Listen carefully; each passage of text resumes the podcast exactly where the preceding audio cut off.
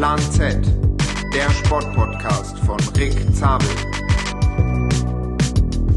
Herzlich willkommen zu einer neuen Folge Plan Z. Ja, die letzte Folge ist, äh, glaube ich, vor zwei Wochen rausgekommen. Sorry, dass es da eine längere Pause gab, aber es gab einfach sehr viel zu tun.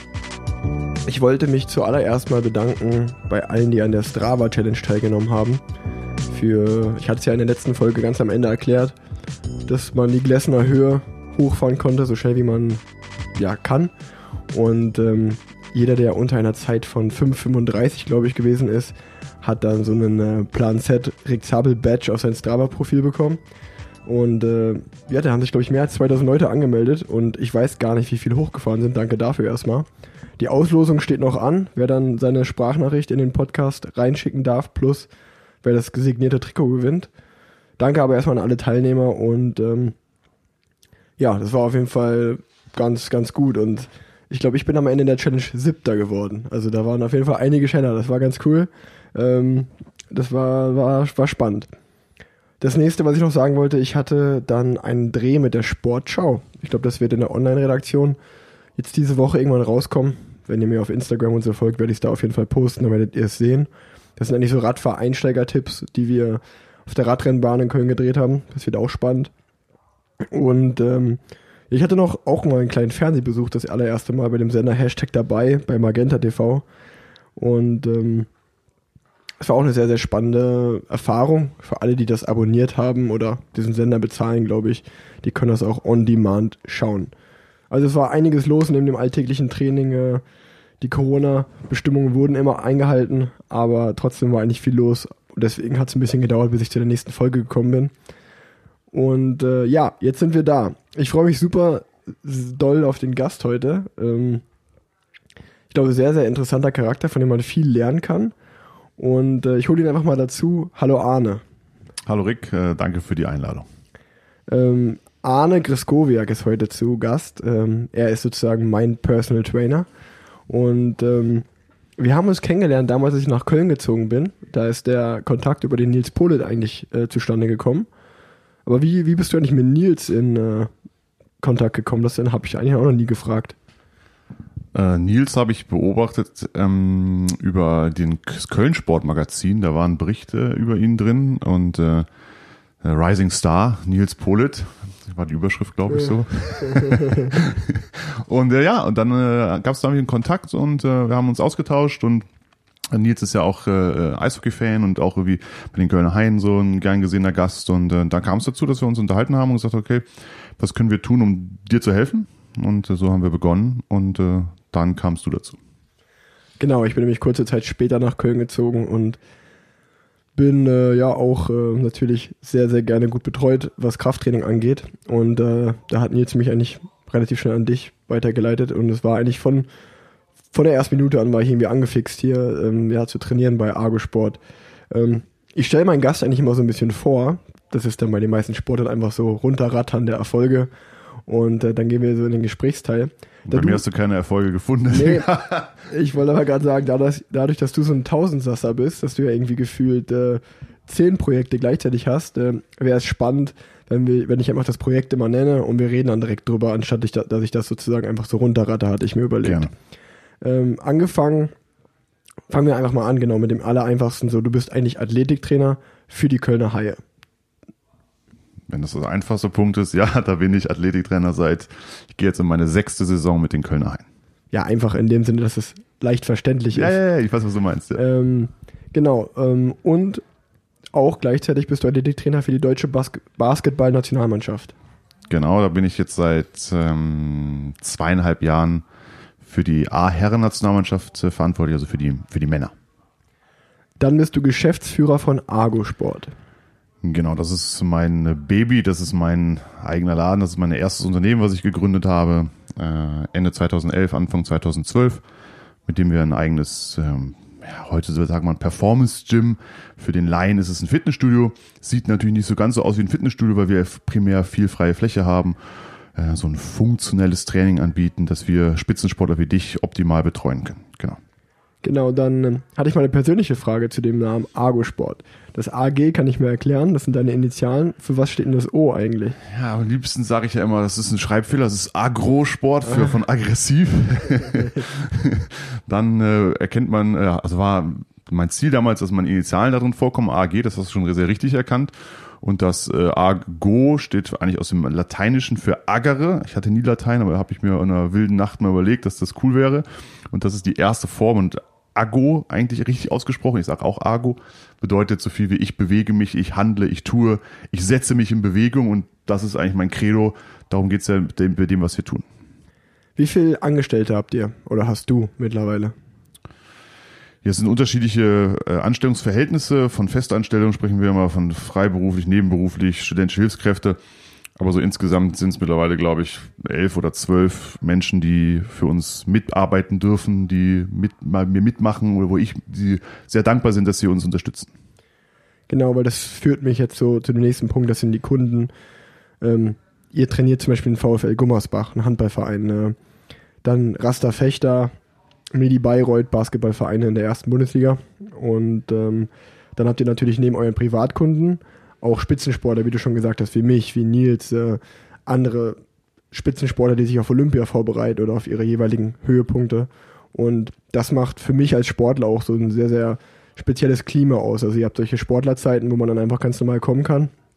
Und dann trainiert halt der Radsportler neben dem Fechter oder neben dem äh, Karate-Athleten und Leichtathleten, Eishockeyspieler, Fußballer, was auch immer.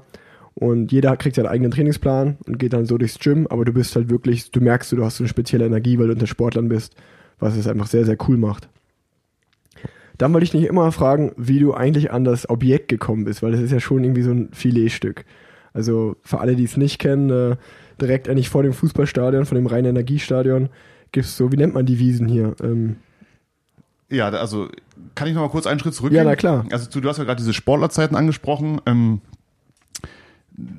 das ist genau das, was mir ja persönlich so viel Spaß macht. Also ich äh, habe ein großes Interesse am Radsport. Ich, ich finde das interessant, was ihr macht. Ich bewundere das, was ihr macht. Ich mag den Sport. Ich fahre selber schlecht Rennrad und, äh, und weiß, was das ein bisschen heißt. Und ich versuche mich in mir macht es Spaß, mich in verschiedene Sportarten reinzudenken. Also jeder kann so ein bisschen Fußball spielen, jeder kann ein bisschen Basketball spielen und ich versuche überall so dabei, dabei zu sein, das zu verstehen und genieße es unglaublich, dass ich mir das erarbeitet habe, dass ich mit den Besten arbeiten kann, einer jeder Sportart und versuche diese Menschen auch noch zusammenzubringen, weil wie du es gerade gesagt hast, da entsteht eine besondere Energie, wenn ein Top-Radsportler neben einem Top-Judoka trainiert und darum wieder ein Top-Fußballer äh, auf der Matte liegt, das ist was Besonderes, weil jeder den anderen so ein bisschen äh, abcheckt und auch so, man, man merkt ja genau, also wenn, wenn du jetzt Krafttraining machst mit dem Judoka im gleichen Raum, dann siehst du nicht, in Anführungsstrichen sonderlich gut aus, weil das natürlich deren Thema ist. Die machen sehr viel Krafttraining, weil sie das ganz anders brauchen, weil sie davon äh, angewiesen sind,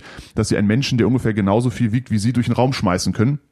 Das brauchst du nicht. Wiederum gucken die dich an und merken, ah, okay, also die Beine, uh, da ist auch Power drin, da, ganz andere Power, aber so das ist das, was ich besonders liebe, was ich sehr, sehr, sehr, sehr schätze und ähm, mir besonders die Motivation gibt, dort weiterzumachen und neue Sportler kennenzulernen, mit anderen Menschen zusammenzuarbeiten und diese persönlichen Kontakte, weil ein wichtiger Punkt, alle diese Menschen ticken ähnlich. Also alle haben die gleiche Einstellung, die gleiche Einstellung zum, oder die ähnliche Einstellung zum Leben, zum Erfolg, zum Sport. Und äh, um deine Frage zu dem Filetstück hier, wie du es nennst, äh, zu beantworten. Ja, wer sich in Köln nicht auskennt, ähm, es gibt den Sportpark Müngersdorf, so heißt das ganze Areal. Hier war früher das Müngersdorfer Stadion. Das wurde dann irgendwann abgerissen und jetzt das Rhein-Energiestadion hingebaut. Und in diesem Umfeld gibt es zwei Wiesen. Auf der Aachener Straßenseite sind es die Vorwiesen, auf die ich gerade aus meinem Büro schaue. Äh, zwei Wiesen, auf der ungefähr drei Fußballfelder Platz haben, also jeweils drei, das sind so sechs Fußballfelder groß. Und auf der Rückseite die Jahnwiese. Ähm, da hast du, glaube ich, auch letztens ein paar Fotos gemacht, wenn ich das richtig gesehen habe. Ja. Und äh, drumherum gibt's noch das Stadionbad und gibt's noch einen Hockeyverein und einen Leichtathletikverein. Also das ist der Platz für Sport in Köln. Und dort gibt's die denkmalgeschützten Abelbauten, in dem wir uns befinden. Und im Ostgebäude habe ich meinen Club aufmachen dürfen. Und wie ich dazu gekommen bin, ist immer eine Frage von Timing und Glück. Ähm, es gab damals hier einen öffentlichen Kraftraum in Köln, den gab es äh, lange Zeit lang, also schon in den 70ern, wo Menschen äh, einfach Sport machen konnten, also Krafttraining als Freizeitsport. Und um die Geschichte abzukürzen, das war dann irgendwann ein bisschen schwierig, weil das ist eine rechtliche Geschichte und die wollten das zumachen. Und ich habe gesagt, ey, ich mache das weiter, ich habe da eine Idee und äh, hatte dieses Konzept mit dem, was ich heute tue. Und so bin ich dann da äh, reingekommen. Ja, sehr cool, weil äh, nächstes Mal, ich finde, das hat, das hat auch einen großen Anteil schon daran, dass das hier besonders ist. Ähm, man, man parkt, sag ich mal, wie du wie es genannt hast, eigentlich auf diesem großen Sportkomplex. Die Radrennbahn steht da, ähm, das Fußballstadion, äh, die, die Sporthochschule Köln. Ja, und dann sieht man auch an ganz normalen Tagen auf diesen großen, auf der Jahnwiese und auf der Vorwiese hunderte Menschen halt Sport machen. Momentan nicht, aber normalerweise schon. Genau. Und ähm, ja, dann geht man halt einfach in diesen, in diesen Sportclub äh, und äh, trainiert unter Gleichgesinnten. Wobei man sagen muss, wie du es gerade schon angedeutet hast, dass die Radsportler immer so ein bisschen die Opfer hier sind. weil, Was hast du gesagt? Weil, äh, also gar nicht negativ gemeint, man merkt schon, dass die, dass die alle Respekt haben. Aber ja, wir sind halt einfach athletisch gesehen ne, natürlich nicht so ausgebildet wie jetzt, wie du es gerade genannt hast, ein Judoka oder auch ein Top-Leichtathlet oder ein Eishockeyspieler. Die bewegen natürlich ganz andere Gewichte. Ähm, nächster Punkt auf der Liste. Ähm, du bist Dozent einmal an der Deutschen Sporthochschule Köln und auch beim DBB, beim Deutschen Basketballbund. Steht das nur drauf, weil das gut aussieht oder machst du das wirklich noch? Äh, das habe ich eine Zeit lang sehr, sehr intensiv gemacht und habe auch äh, während meines Studiums schon doziert äh, oder referiert. Ich glaube, da gibt es Unterschiede in der Wortbezeichnung, da muss man ein bisschen vorsichtig sein. Ja, auf jeden Fall hat mir das immer große, macht mir nach wie vor große Freude, Wissen zu teilen, mit jüngeren Menschen zusammenzuarbeiten, die auf dem Weg zu begleiten. Und ähm, das ist in letzter Zeit äh, etwas weniger geworden, weil ich es einfach zeitlich nicht schaffe. Also ich kann dir schwieriger sagen, wann ich in, in wo ich in vier Wochen bin, weil das durch meinen Kalender einfach sich nicht so gut planen lässt. Aber das mache ich sehr, sehr gerne und ähm, ja, also es ist ein bisschen weniger geworden, aber äh, es machen immer noch Jungs bei mir im, im Unternehmen weiter, die das meinen Job da übernehmen. Aber ja, das ist ein, macht mir Spaß. Dann für alle Podcast-Hörer, ähm, du hast auch selber einen Podcast, Becoming an Athlete. Ähm, sechs, sieben Folgen sind momentan draußen. Ähm, wie du selber schon gesagt hast, du hast nicht super viel Zeit, aber ich höre mir eigentlich immer jede Folge an. Ich finde das immer super spannend. Du redest über Performance, Ernährung, äh, ganz anderer Podcast, als ich es mache. Ähm, gerne mal reinhören.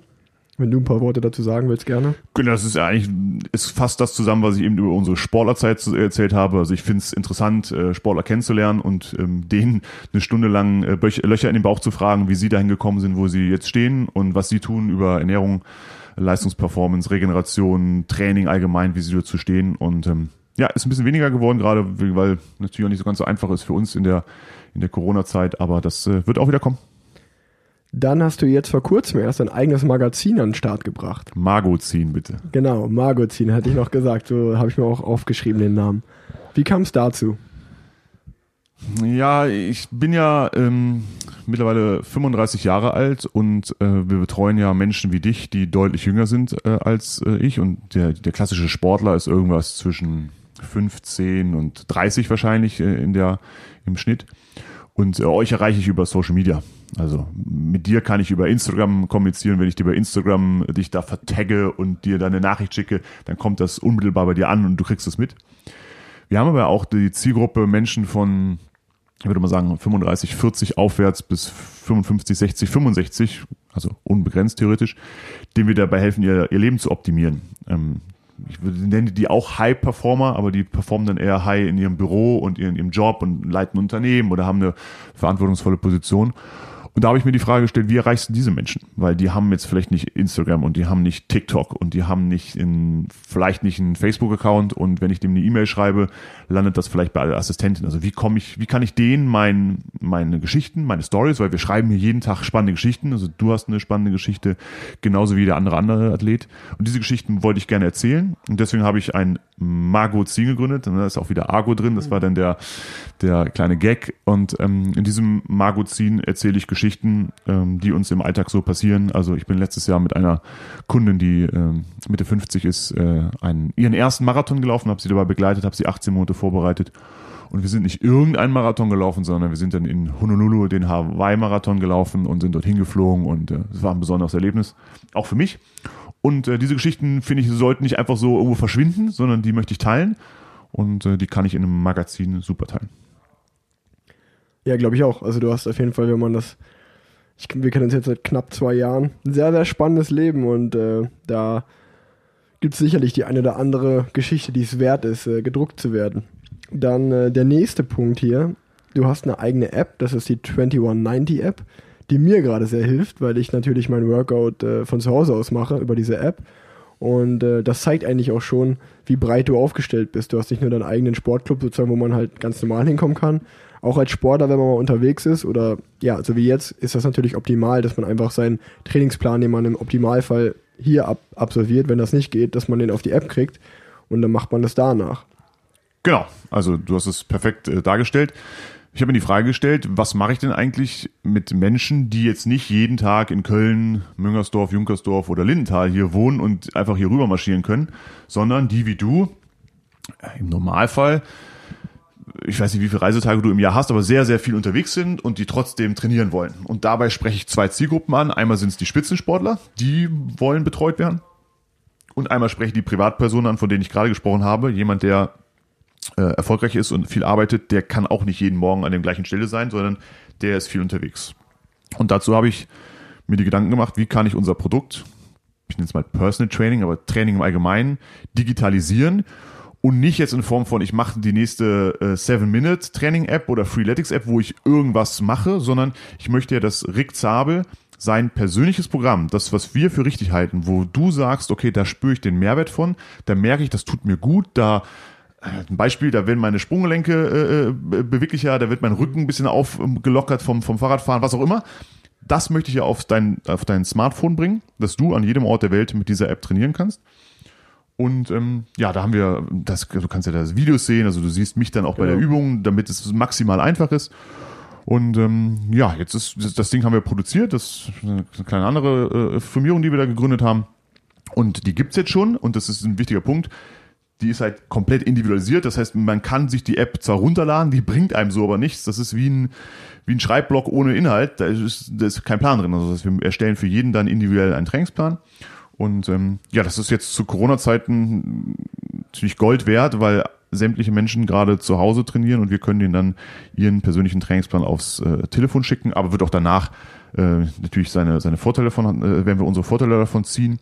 Und äh, vielleicht noch 21, warum heißt das? 2190, also das sind die Ziffern 2190, Coached. 21 steht für It takes 21 days to create a habit and 90 days to create a lifestyle. Und das ist darauf bezogen, auf so Routinen entwickeln. Und das kennt jeder, egal ob der Spitzensportler ist oder ob der äh, Freizeitsportler ist wenn man, ich habe jetzt gerade äh, Fastenzeit, habe ich gefastet. Hast du gefastet? Nee. Ich habe gefastet. Ich äh, habe äh, zwei Dinge auf zwei Dinge verzichtet, die mir schwerfallen. Und ähm, das kennt man ja, wenn man das so täglich macht und das ist ja egal bei was, dann braucht es so ein bisschen, bis man sich daran gewöhnt. Und üblicherweise sind das so diese drei Wochen. Da gibt es unterschiedliche Ziffern, aber normalerweise braucht es drei Wochen, bis man sich so einigermaßen daran gewöhnt hat, dass man etwas anders macht. Und wenn man das dann regelmäßig macht und Habit für Habit mehr kreiert, dann hat man nach 90 Tagen so einen Lifestyle. Also nach drei Monaten kannst du dein Leben einmal umkrempeln und dabei versuchen wir den Leuten zu helfen. Ja, vor allen Dingen, was das Gute auch an der App ist, dass wenn man in einer ganz normalen Wohnung wohnt wie ich und nicht sein eigenes Fitnessstudio irgendwie vielleicht im Keller hat oder was auch immer, dann äh, hat man, äh, ja, die Übungen sind natürlich auch so gestaltet, dass ich jetzt nicht gerade eine Beinpresse zu Hause brauche oder was auch immer. Also ich dachte, du hättest in deinem Westflügel ein, Fitnessstudio, aber hast du scheinbar nicht. Leider nee, genau, nicht. es ist angepasst an das, was man, was man hat. Also viele Menschen sind dann im Hotel und haben dann nur so ein Hotelgym oder wie du jetzt zu Hause mit so ein bisschen Material oder Menschen, die dann ein Fitnessstudio zu Hause im Keller haben, die versorgen wir natürlich auch. Jetzt kommt ein sehr spannender Punkt. Äh, du bist Initiator der Sport at Home Bewegung, nenne ich es jetzt einfach mal. Ähm, zusammen mit Fit Köln und der Stadt Köln machst du jetzt genau in dieser Zeit, äh, der Corona-Zeit, für alle Leute, die halt keinen Sport machen, also wirklich für jedermann, machst du immer um 18.30 Uhr abends ähm, 20 Minuten Livestream, wo ihr ein Training macht, was man dann sozusagen vor seinem Bildschirm zu Hause, vor dem Fernseher, vor dem Laptop, vor dem Handy, wo auch immer, nachmachen kann. Und ähm, du machst das nicht alleine, du hast jeden Tag eigentlich eine andere Persönlichkeit neben dir, sei es aus Sport oder Funk und Fernsehen, nenne ich es mal. Ähm, wie kam es dazu? Ja, vor allem, du warst ja auch schon dabei, das ist das Wichtigste, ja, das kann man sich äh, anschauen dabei. in Folge vier oder fünf, würde ich jetzt sagen, warst du dabei. Ähm, ja, schwierige Zeiten erfordern besondere Maßnahmen. Und ähm, als das losging und äh, wir gemerkt haben, dass das ernst wird mit Corona und die öffentlichen Sportanlagen zumachen, die Menschen nicht mehr draußen Sport machen dürfen, die Fitnessstudios schließen müssen, da haben wir uns auch die Frage gestellt, wie geht denn das jetzt eigentlich weiter, weil wir haben gemerkt, unsere professionellen Mannschaften, da wird der Trainingsbetrieb eingestellt, äh, hier draußen, du hast eben angesprochen, Jahren, Wiese, Vorwiese, da durfte keiner mehr Sport machen und dadurch, dass wir ja diese, diese App haben und, äh, und auch da schon viele Videos produziert haben und ich ja da ganz ein bisschen Erfahrung habe, wie man so ein Video dreht, haben, bin ich direkt dann hingegangen und gesagt, okay, wir müssen irgendwie eine Lösung dafür finden. Wir müssen eine Lösung dafür finden, dass wir jetzt in Köln hier, also in diesen, diese Region mal anzusprechen, nicht jetzt irgendwie alle da äh, einrosten und irgendwie frustriert sind, sondern was kann man den Leuten denn Gutes tun? Also wie kann, wie kann ich helfen? Das war meine Frage. Also was kann ich tun, dass Menschen in Köln davon jetzt äh, äh, profitieren?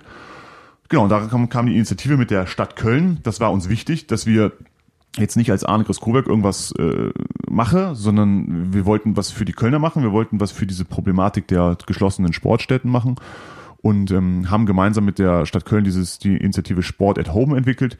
Und unsere Besonderheit ist einfach, dass wir Menschen wie dich dabei haben. Also mich jetzt jeden Tag 18.30 Uhr da rumkaspern zu sehen, ist vielleicht für den einen oder anderen auch nett, aber das Coole und das wirklich Spannende ist, dass wir jeden Tag einen wechselnden Gast haben. Und äh, wir hatten Spieler vom FC Köln da, wir hatten Simon Terodde da, Marc Uter von den Kölner Haien, Moritz Müller. Ich hatte gestern Olli Peder, also ein Held meiner Jugend, ja, äh, mit Flugzeuge im Bauch. So, der hat mal gestern mit mir Sport gemacht. Das ist einfach genial und das ist spannend und das ist kommt immer wieder auf den Kern äh, zurück. Ja, mit interessanten Menschen was zu machen ist einfach aufregend und ist spannend. Und äh, vorgestern hatten wir äh, Max Hofda ist äh, Olympiasieger im äh, im Kanu. Ähm, sorry, Kajak und der erzählt mir einfach, dass er viermal am Tag trainiert. So, wo ich denke, ja, oh, also der, ich weiß ja, dass der Radsportler schon unfassbar viel trainiert im Vergleich zu Mannschaftssportarten. Und er kommt dann einfach so, ja, ja klar, im Trainingslager trainieren wir viermal am Tag. So, das sind Stories, die, die finde ich spannend, deswegen macht mir das Spaß und ich glaube, das ist für jeden zu Hause spannend und ähm, ja, es hat sich jetzt eingebürgert, dass wir um 18.30 Uhr live äh, sind, bei uns auf den Social Media, Facebook-Kanälen. Wir haben da tolle Partner gewinnen können, die Medienpartner in der, in der Stadt, die das auch übertragen, ob Radio, ob Funk und Fernsehen. Und ähm, ja, wir, wir glauben einfach, durch dieses Homeoffice ist es schwer, dass die Leute sitzen zu Hause, die Leute äh, müssen, wollen sich bewegen, das sind die Kinder, die sind den ganzen Tag zu Hause. Und da kriegen wir tolle Bilder äh, zugeschickt, dass Menschen mit der ganzen Familie irgendwie um 18, 30 Minuten Sport machen, dauert immer so 20, 25 Minuten, je nachdem, ein bisschen länger manchmal. Und ähm, ist für jedermann mitmachbar, das ist das Wichtigste. Also es soll jeder, es soll sich jeder angesprochen fühlen und es soll jeder die Chance haben, dabei zu sein. Es ist nicht nur für Profis und äh, tut gut und wir schwitzen da jeden Abend fleißig und äh, ja, macht eine, macht eine große Laune. Sehr gut. Also einfach bei dir auf der Seite vorbeischauen oder Sport at Home googeln. Ich glaube auch als Nicht-Kölner darf man da gerne mitmachen, 18.30 Uhr. Unbedingt.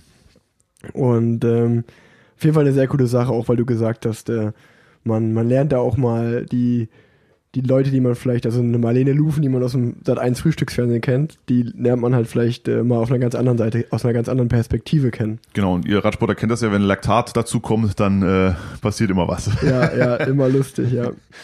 Gut, äh, wie erlebst du denn die Corona-Zeit momentan so ganz für dich persönlich? Äh, für mich persönlich ähm, hat das tatsächlich damit begonnen mit unserem Sport at Home Projekt. Und äh, ich war von vornherein, von Anfang an in der Blase. Also wirklich, ich, ich habe das daran festgestellt, das ist für mich so am Wochenende aufgepoppt. Ich weiß das Datum nicht mehr. Äh, das war Anfang März irgendwie dieser, äh, vergessen welches Datum ist. Und weiß noch, wie ich sonntags hier in meinen Laden gefahren bin und ähm, meine äh, Tanknadel war auf Minus, also war auf äh, bitte tanken Sie. Also ich hatte dann, weiß nicht wie, dann ist so ein Rest äh, äh Tank noch 50 äh, 50 Kilometer, 50 Kilometer wahrscheinlich irgendwie sowas. Und ich wohne relativ nah hier dran, das heißt, ich habe nicht so einen langen Arbeitsweg. Und ich habe erst wieder getankt, glaube ich, zwölf Tage später. Also ich bin zwölf Tage jeden Tag mit dem Auto morgens hier hingefahren und abends wieder zurück. Also ich wohne nicht weit weg, also es sind nur ein paar Kilometer. Aber das war das Einzige, was ich die ersten 14 Tage gemacht habe, um versuchen, aus dieser Krise das Beste zu machen.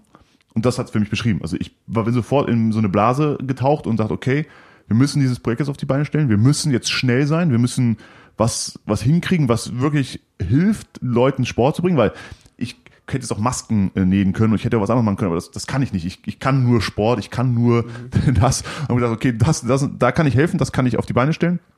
Genau. Und deswegen ist das so, und habe ich gemerkt, so nach zwölf Tagen habe ich das erste Mal wie getankt und war das erste Mal irgendwo anders wieder und bin raus und habe mal diese Räumlichkeiten hier verlassen und war vor, vorbildlich in meiner kleinen Blase, habe keine Menschen getroffen, sondern habe das Projekt äh, ans, ans Leben, äh, ins Leben gerufen. Und äh, ja, es ist unglaublich. Also ich bin natürlich mit Menschen zusammen, die sind Sportler, wo äh, Olympische Spiele einfach verschoben wurden. Ne? Du kennst ja auch ein paar Athleten davon, die auch hier trainieren äh, persönliche Geschichten, wo, wo Menschen eigentlich ihre Karriere beenden wollen mit 37 Jahren und wollen das letzte Mal zu Olympischen Spielen äh, äh, fahren. Äh, Miriam Europa hier, die Judoka.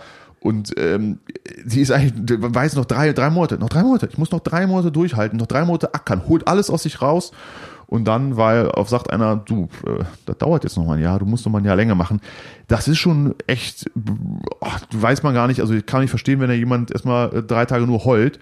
Und auf der anderen Seite natürlich die Existenzen, die gerade irgendwie in Gefahr sind, Menschen, die ein Unternehmen haben, wo es nicht so Möglichkeiten gibt, wie das bei mir. Also wenn du ein Restaurant hast, dann kannst du ein bisschen was ausliefern, aber das ist auch alles nur ein Tropfen auf einen heißen Stein. Und ähm, ja, es ist schwierig für uns alle und ich bin grundsätzlich ein positiver Mensch und versuche das Beste draus zu machen. Es wäre schon meine nächste Frage auch gewesen, wie schwer es jetzt so ist, also die Sportler und die Teams, die du betreust, äh, mit denen du auch eng Kontakt hast, äh, ja, wie, also wir haben jetzt schon über die App und alles geredet, wie sich das verändert hat, aber auch vor allen Dingen menschlich, also wie das halt, als Trainer hat man ja nicht nur jetzt hier so Acker, sondern auch, man spricht ja auch mal, man sagt so, okay, Flack, vielleicht machen wir jetzt mal eine Woche ein bisschen ruhiger oder was auch immer, weil man die ja auch, wie du jetzt gerade beschrieben hast, Olympia wird verschoben, andere Saisons werden komplett ausgesetzt. Ist ja sicherlich nicht einfach. Genau, also trainingstechnisch lösen wir das, glaube ich, sehr, sehr, sehr gut im Rahmen der Möglichkeiten durch 2190, durch die App. Das ist alles fein.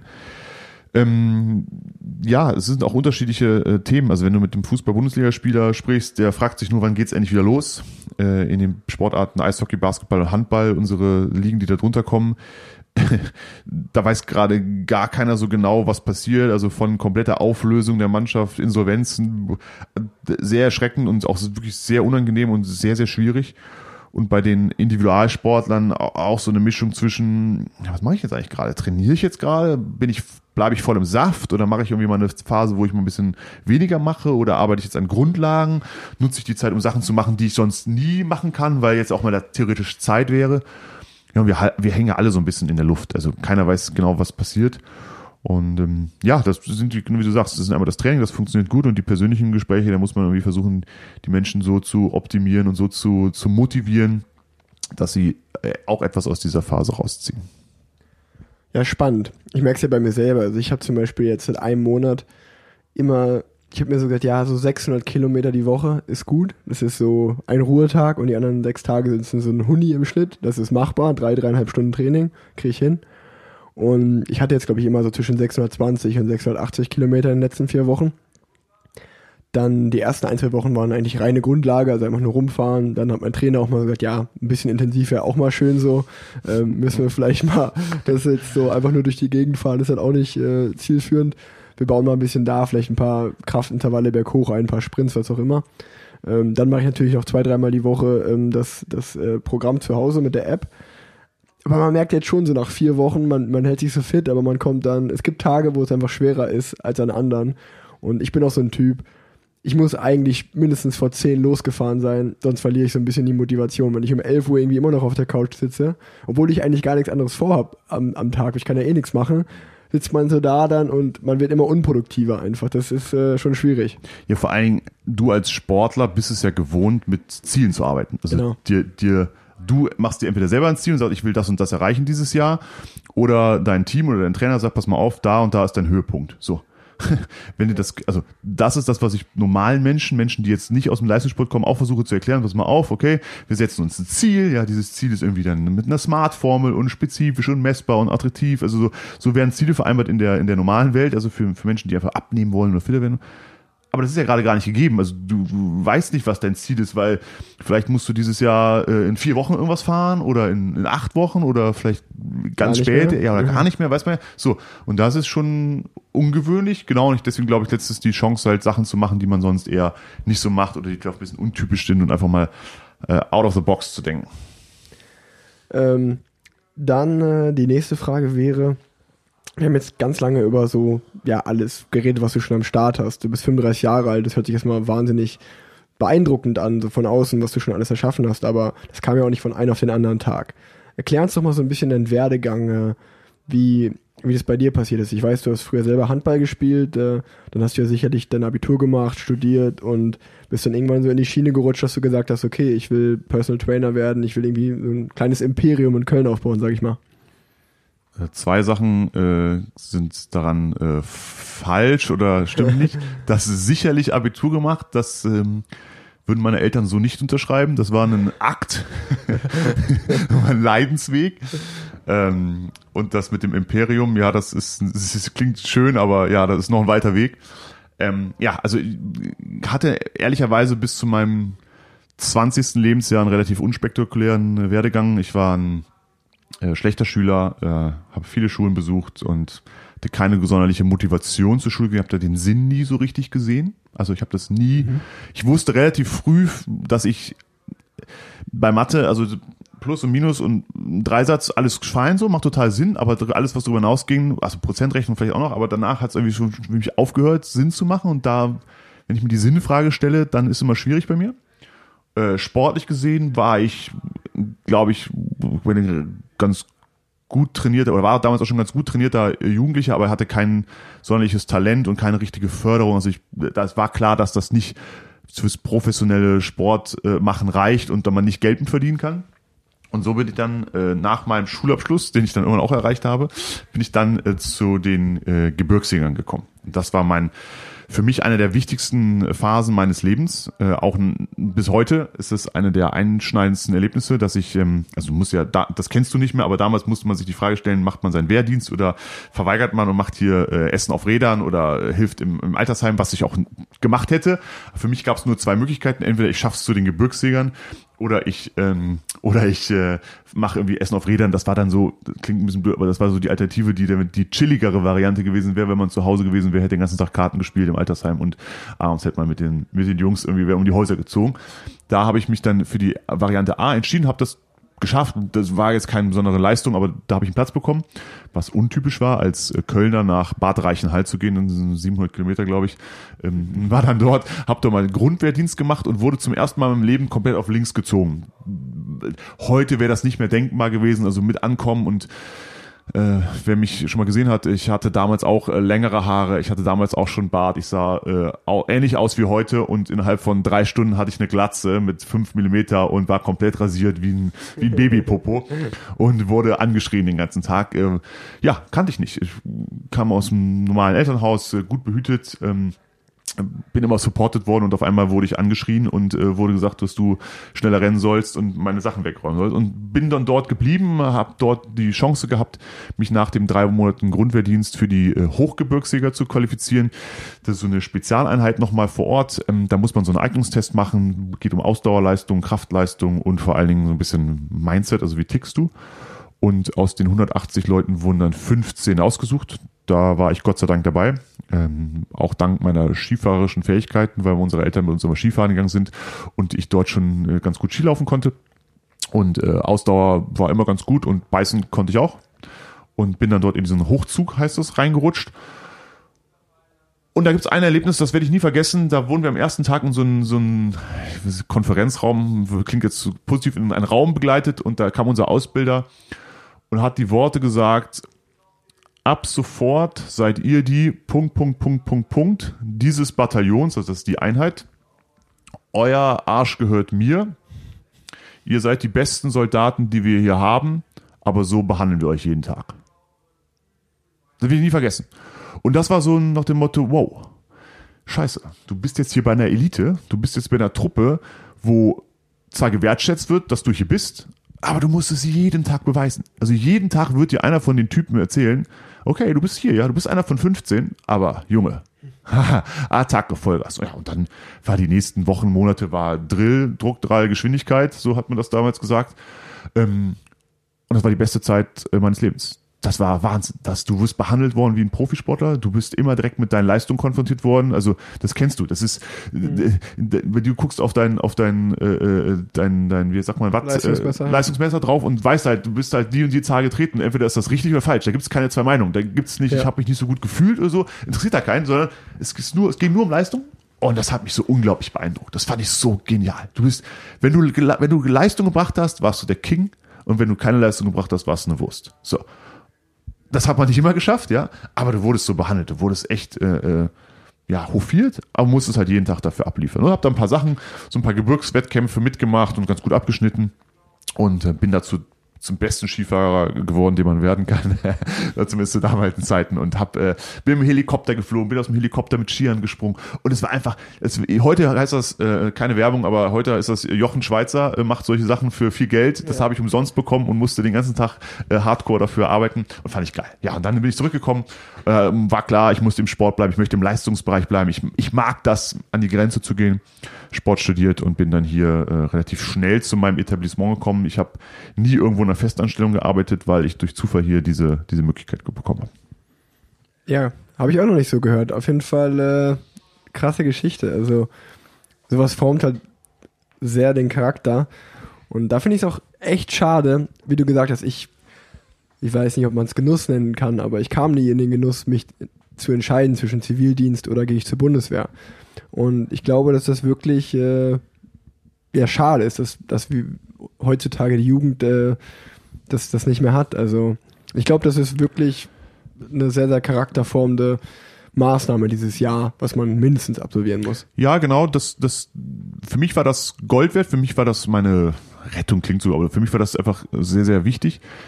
Ich glaube, bei euch oder im, im, im professionellen Sport, ihr dürft nicht, ihr müsst immer ein bisschen rechts und links mal gucken und äh, eure Situation mal anerkennen, weil ihr habt eine ähnliche Situation. Euer also ich kenne nur die Bilder, ich war noch nie bei der Tour, aber wenn ich da sehe, wie der Mannschaftsbus hängt und da leidet und das ist ja, das erinnert mich so ein bisschen an die Zeit damals, wir sind dort mit einem äh, Hecklund, das ist ein, sieht aus wie ein Panzer, aber ist ganz mini, sieht aus wie so eine Mini-Eisenbahn. Kennst du die hier, diese, diese Mini-Eisenbahn, diese Dampfloks, die so rumfahren? Doch, durch ja, Köln ja, fährt so eine ja, Bimmelbahn, ja, wie eine Bimmelbahn, klar, genau, nur auf Ketten. So sieht es aus. Du wirst hinten reingesteckt, fährst irgendwo hin, du hast keinen Sauerstoff da drin, alle schlafen sofort ein, so liegen da und dann wird einer Stopp und dann raus und dann rennst du los. So war das und das erinnert mich so ein bisschen, wenn ihr da hinten in dem Bus hängt. Ja.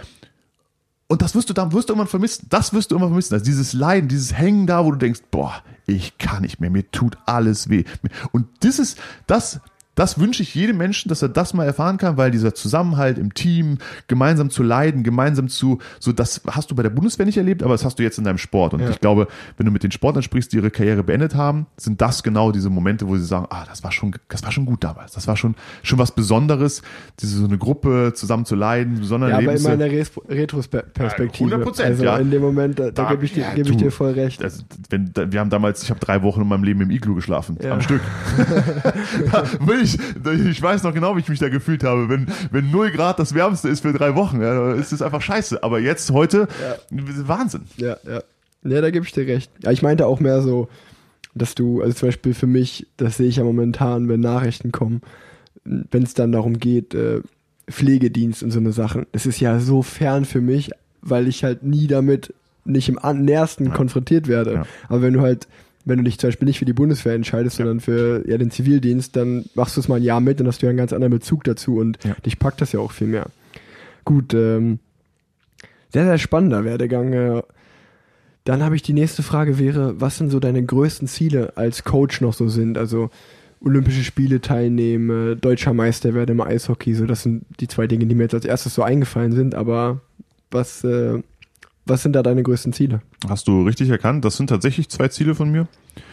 Ähm, seitdem ich klein bin, will ich einmal zu Olympischen Spielen. Das ist das, glaube, das Größte für einen Athleten. Das werde ich als Athlet wahrscheinlich nicht mehr schaffen.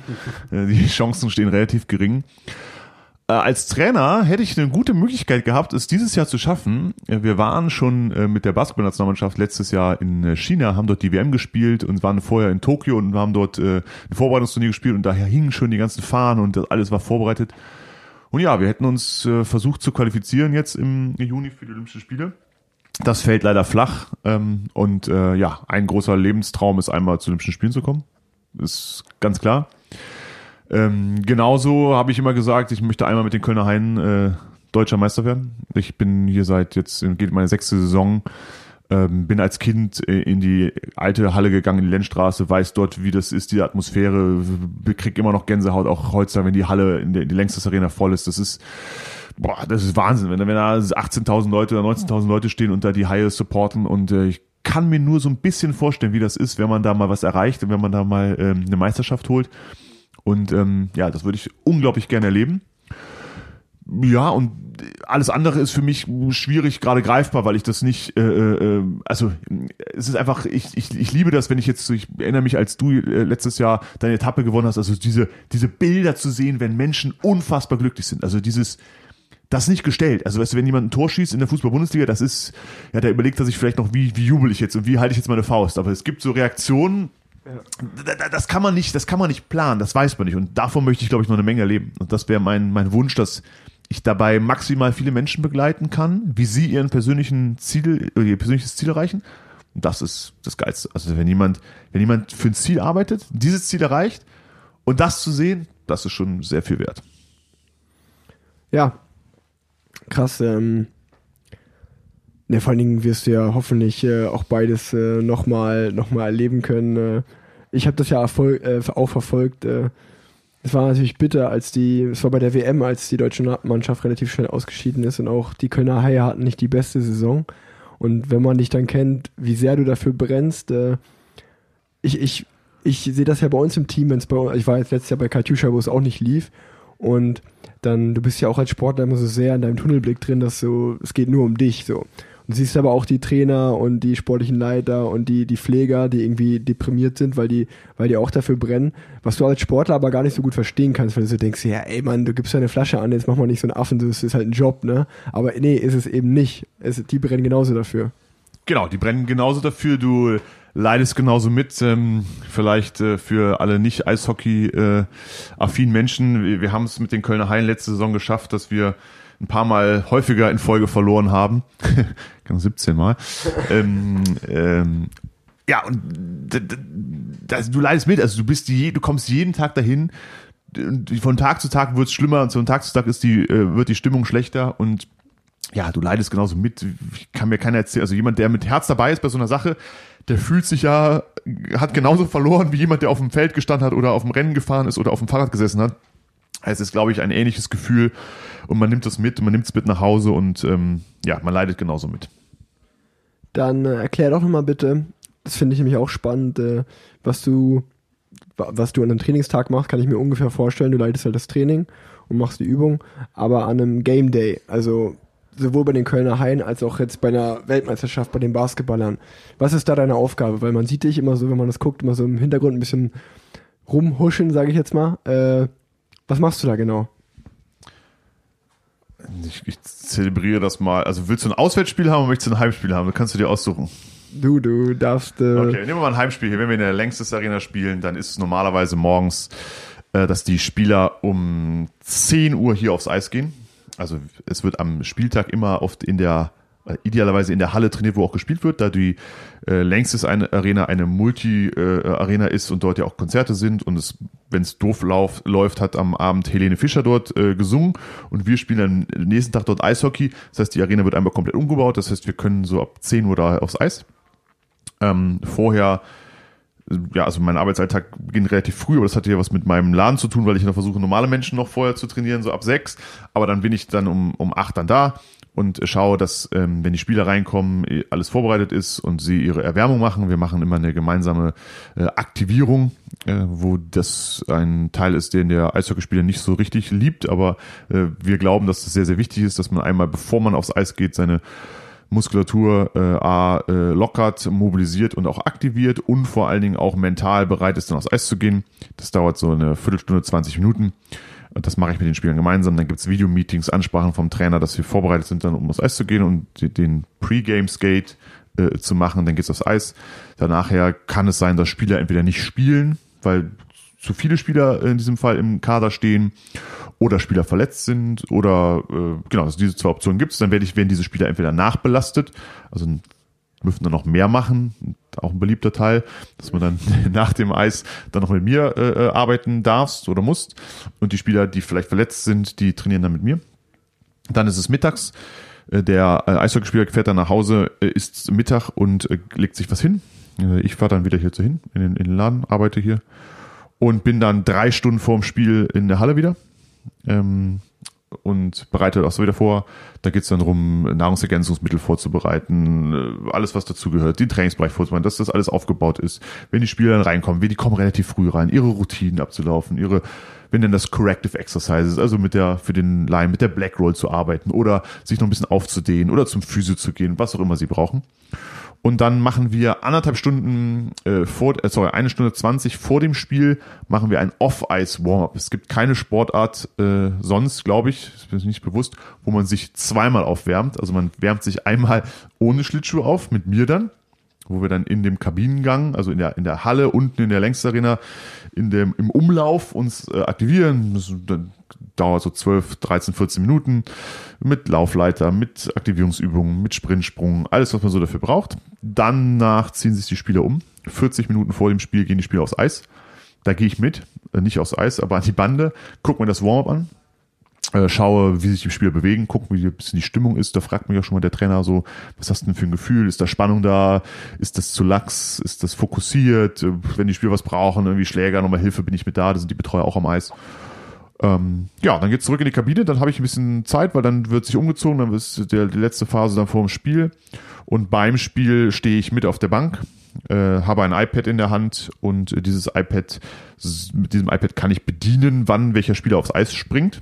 Also du musst dir vorstellen, du hast ja die Spielzeit und es spielen immer nur die fünf und wenn diese fünf aufs Eis springen, drücke ich auf den Knopf und mache diesen Spieler auf eine grün. Das heißt, der Spieler ist auf dem Eis, das heißt, der Spieler spielt. Und wenn er wieder runterspringt, drücke ich ihn auf rot. Das heißt, den spielt er nicht mehr. Und das heißt, diese Shifts, also wie oft er hin und her geht, kann ich genau mit diesem System tracken und kann, wenn wir in die Drittelpause gehen, unserem Cheftrainer dieses iPad direkt hinlegen und der kann genau sehen, wie oft war der Spieler auf dem Eis, wie lange war der Spieler auf dem Eis, äh, wie oft, also ich krieg Informationen und der Trainer kann dementsprechend seine, seine, seine, seine Planung auch machen und kann sagen, oh, Spieler X war aber ganz schön lange schon auf dem Eis, der muss ein bisschen aufpassen. Oder ich sage, pass mal auf hier, Spieler ist noch nicht so weit, äh, der, der kann nicht so viel spielen. Also wir, wir tracken ja, ja. alles, also wie dein, wie dein Leistungszähler am Fahrrad, machen wir das gleiche so. Und genau, das ist meine, mein, mein Job während des Spiels, fummel da auf dem iPad rum. Ähm, und in Drittelpausen versorgen die Spieler, wie das der der Soigneur bei euch macht mit Getränken und Riegeln und Obst und was auch immer er braucht. Und nach dem Spiel, gleiches Spiel, Nachbelastung für die Spieler, die wenig gespielt haben. Das ist auch vielleicht was untypisches ähm, Spieler, die wenig, also wir spielen ja mit vier Reihen vorzugsweise. Die erste Reihe spielt sehr, sehr viel und die vierte Reihe spielt eher weniger. Da kann es dann schon mal dazu kommen, dass die zu wenig gespielt haben und dann müssen die direkt nach dem äh, Spiel mit mir aufs Fahrrad gehen und noch so ein Fahrradprogramm fahren. Das sieht jetzt nicht so aus wie dein Fahrradprogramm, sondern es ist auf einem Spinningbike mit äh, ohne Klick und sondern einfach nur Kopf runter und äh, ackern. Und äh, nicht sonderlich beliebt, aber sinnvoll, um die Spieler auf ein richtiges Leistungsniveau zu bringen und dann Nachbehandlung, Stretching und Rollout und dann ist der Tag dann so gegen 23 Uhr vorbei. Okay. Meine nächste Frage wäre jetzt gewesen, wie dein ganz normaler Tag aussieht. Ähm, wenn du einfach gar kein Spiel hast, wenn du einfach hier hinkommst, trainierst die Leute ein bisschen, ist es speziell oder also wann stehst du auf, wann gehst du ins Bett, was machst du dazwischen? Mein perfekter Tag es beginnt um fünf. Ähm, stehe ich auf. Ich bin äh, eigentlich kein Morgenmensch, bin sehr organisiert, habe ich bei der Bundeswehr gelernt. Äh, bei der Bundeswehr lernst du einen Alarmstuhl zu machen. Weißt du, was ein Alarmstuhl ist? Nee, ich kenne kenn nur so einen Stuhl, wo deine Klamotten drauf liegen. Genau. Weißt du, der, das ist der Alarmstuhl. Du legst, dein, ah, okay. du legst deine Sachen so hin, dass wenn dich, du mitten in der Nacht um drei Uhr geweckt wirst, du sofort weißt, wo alles ist. Also du musst nicht deine Unterhose liegen, sondern die Unterhose legst du andersrum hin. Also dass der, der Teil, der vorne ist, liegt quasi auf dem Bett, sodass du die Hose direkt nehmen kannst und reinspringen kannst. Deine ja. Socken liegen nicht zerknüllt, sondern sind schon einzeln hingelegt. So lege ich das hin. Okay. Das ist mein Alarmstuhl. Ist jeden Tag bereit. Ist alles bereit. Du lachst. Das ist genauso. Von der Kaffeemaschine ist alles schon vorbereitet. Es liegt alles genau auf dem Weg. Das heißt, wenn ich will, kann ich da direkt äh, Alarm, bin ich alarmbereit und kann äh, äh attackieren. Ja, stehe früh auf und habe dann um sechs meistens meinen ersten Termin. Ähm, trainiere dort äh, dann Menschen. Ein, zwei Termine, je nachdem. Also kommt immer auf die Phase an. Wenn eine Saison ist, zwei Trainingstermine morgens, dann zu den Kölner Haien, dann dort Mittag äh, äh, wieder zurück, bin dann nachmittags hier, kümmere mich um alles das, was wir äh, im ersten Teil des Podcasts besprochen haben, über mein, um mein Leben, um meine Jobs, um meine To-Dos und habe dann so ab 16, 17 Uhr wieder Training und ähm, der Tag endet meistens so um zwischen 20 und 21 Uhr bin ich hier fertig. Fahre nach Hause, äh, esse, und äh, versuche, mein Ziel ist es, um 22.30 Uhr im Bett zu liegen. Weil, wenn ich von 22.30 Uhr bis 5 Uhr schlafe, sind das wie viele Stunden? Siebenhalb. Perfekt.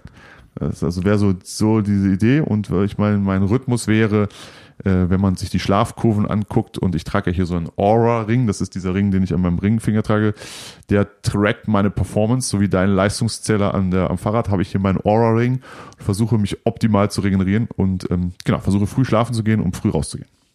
Klappt das immer, dass du siebeneinhalb Stunden schläfst oder eher nicht Nee. so? Nee, nicht, ne? nee, ich habe, äh, mein Ziel ist es, also entweder schlafe ich sechseinhalb, äh, sechs Stunden oder siebeneinhalb. Oft ist es sechs Stunden. Und ich gehe davon aus, dass ihr diese 90 äh, hast. Und somit teile ich mir das so ein und glaube da fest dran und sehe das tatsächlich auch, dass das ganz gut funktioniert. Brauche eigentlich nicht so viel Schlaf, ehrlicherweise. Äh, hängt ein bisschen auf mein Training. Also für einen Leistungssportler kann ich das nicht empfehlen, meinen äh, Lifestyle. Aber da ich ja kein, Live, äh, kein Leistungssportler bin und nur so hobbymäßig Sport mache, passt das ganz gut. Aber entweder sechs Stunden oder siebeneinhalb und ähm, ja. Und äh, noch eine persönliche Frage. Dein Alarmstuhl und alles, was du vorbereitest, machst du das selber oder macht das deine Verlobte Charlotte? Das, das mache ich selber. Ähm, ich kriege tatsächlich ab und zu, oh, das stimmt gar nicht, sehr oft, kriege ich äh, ein Frühstück vorbereitet, das ich mitnehmen kann. Da muss ja, Teil des Alarmstuhls ist ja auch, dass meine, warum lachst du? Meine Kaffeetasse schon so bereitsteht. Das heißt, ich habe ja auch meine, meine, die Wege sind ja auch schon so getaktet, dass es alles auch im Halbschlaf noch funktioniert. Und Teil ist, dass in meinen Jutebeutel dann auch mein Frühstück mitkommt, was ich dann nicht morgens direkt esse, sondern erst nach meinen ersten Einheiten am Tag. Und dann, äh, das habe ich dann schon manchmal vorbereitet, aber sonst mache ich meinen Alarmstuhl selber. Sehr gut. Ähm, du bist ja auch selber sportlich sehr motiviert. Also fitter Mensch. Äh, hast gerade schon selber erzählt, dass du den äh, Marathon zum Beispiel in Honolulu mitgelaufen bist. Äh, dann hast du mir mal erzählt, dass du äh, auch so einen, ich, ich krieg den Namen nicht mehr zusammen, aber da bist du eigentlich eine Woche lang jeden Tag einen Marathon durch die Alpen gelaufen. Mhm. Transalpine Run? Mhm. Genau. Und ähm, du bist mit mir schon äh, öfter mal Rad gefahren, auch so. Du bist einfach ja sehr sportbegeistert. Ähm, das baust du ja auch noch in deinen Alltag mit ein, wenn es geht, so. Äh, wo kommt das her, dass du irgendwie so sagst, nee, ich will mich auch noch sportlich selber belasten und schauen, wo meine Grenzen liegen und nicht nur trainieren? Ähm, Ja, das kommt, denke ich, aus der Zeit äh, vor den Gebirgsjägern und Gebirgsjägern, dass ich es nicht akzeptieren kann, einfach nur Sport zu machen, sondern eigentlich immer mit vorne dabei sein will und mir natürlich bewusst, es ist mir nicht immer, nee, es ist mir nicht immer bewusst, aber ich muss mir bewusst machen, dass wenn ich mit Rick Zabel Fahrrad fahren gehe, dass das zwei verschiedene Welten sind, also dass ich nicht so fahren kann wie Rick Zabel, das fällt mir schwer, aber ähm, ich kann es mittlerweile akzeptieren. Ja, das ist ja auch Wahnsinn, wenn du dann so mit dir Fahrrad fährst und dann guckst du so auf deine Herzfrequenz und merkst, oh, oh, oh, du hast aber ganz andere, du arbeitest noch in ganz anderen Regionen. Für dich ist das noch KB, wie du sagst, und bei mir ist das schon Exitus. Nee, und da bin ich einfach motiviert. Also ich bin jemand, ich sag immer im Sport, ich kann äh, alles, aber nichts richtig. Und das trifft auch ganz zu. Ich kann so von jedem so ein bisschen.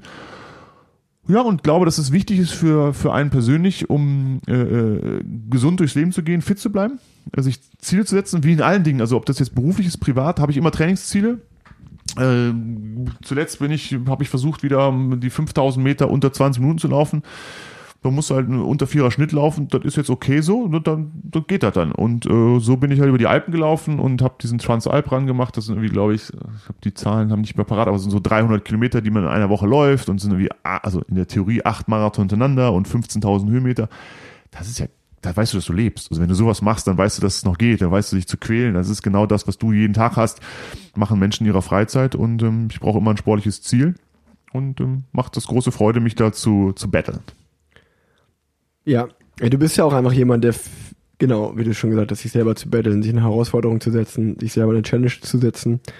Das führt mich zu meinem nächsten Punkt. Äh, du bist auch sehr Radfahrbegeistert. Äh, da will ich so ein bisschen auf unser gemeinsames Projekt jetzt anspielen. was wir letztes Jahr gemacht haben zusammen.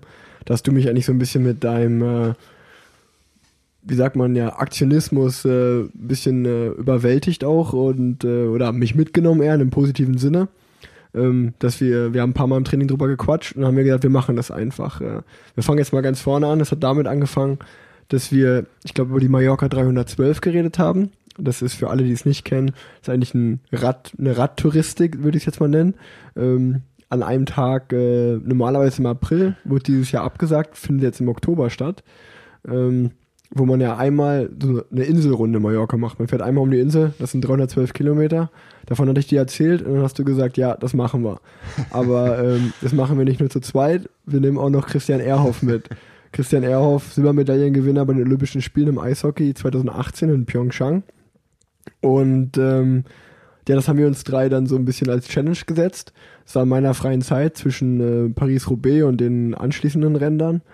Und sind wir nach Mallorca geflogen und wollten das machen, ähm, haben dafür trainiert.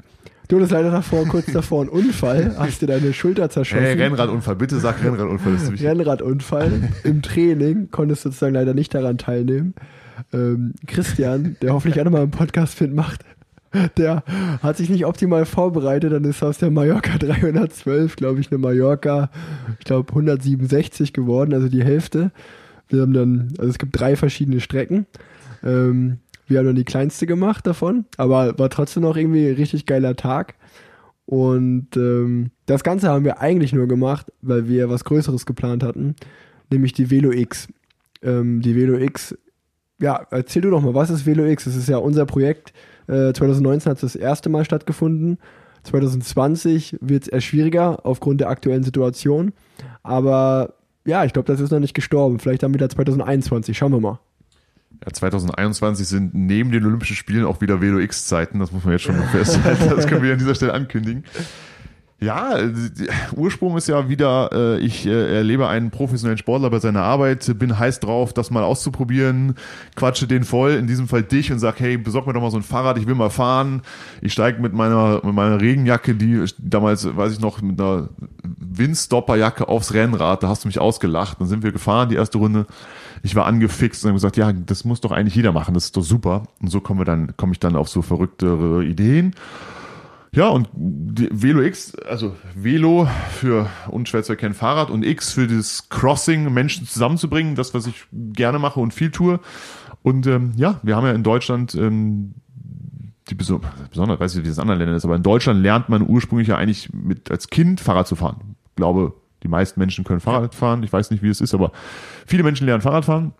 Das heißt, es ist ein Sport, den theoretisch erstmal jeder ausführen kann. Jetzt unterscheiden wir ja zwischen dem, was du machst und dem, was ich mache. Ich fahre Fahrrad, du fährst Rennrad und bist Profi, aber theoretisch kann erstmal jeder Fahrrad fahren. Und somit hatten wir die Idee, dass es doch toll wäre, wenn man verschiedene Menschen aufs Rennrad bringt, mit denen Fahrrad fährt und zusammen eine gute Zeit hat. Weil die Besonderheit beim Rennradfahren ist aus meiner Sicht, dass wir jetzt ja trotzdem zusammen fahren können. Für dich ist das dann ein KB-Training, habe ich gelernt. Ähm, weiß jeder, was KB ist? Ja, ne? Hier weiß jeder, was KB ist, oder? Keine Belastung. Für dich ist das dann keine Belastung, für mich ist das dann anstrengend, aber trotzdem können wir zusammen Fahrrad fahren. Also wenn du einen regenerativen Tag hast und ich mich mal voll auspowern will, dann können wir zusammen Rennrad fahren. Und das geht ja bei vielen Sportarten nicht. Also Fußballspielen macht keinen Spaß, weil du kannst super kicken, ich kann nicht kicken und ein Mädel ja. kann gar nicht mitspielen, weil das macht, kann vielleicht noch nie Fußball gespielt. Und so ist es schwierig und das ist beim Rennradfahren ja das Tolle. Jeder kann da mitmachen.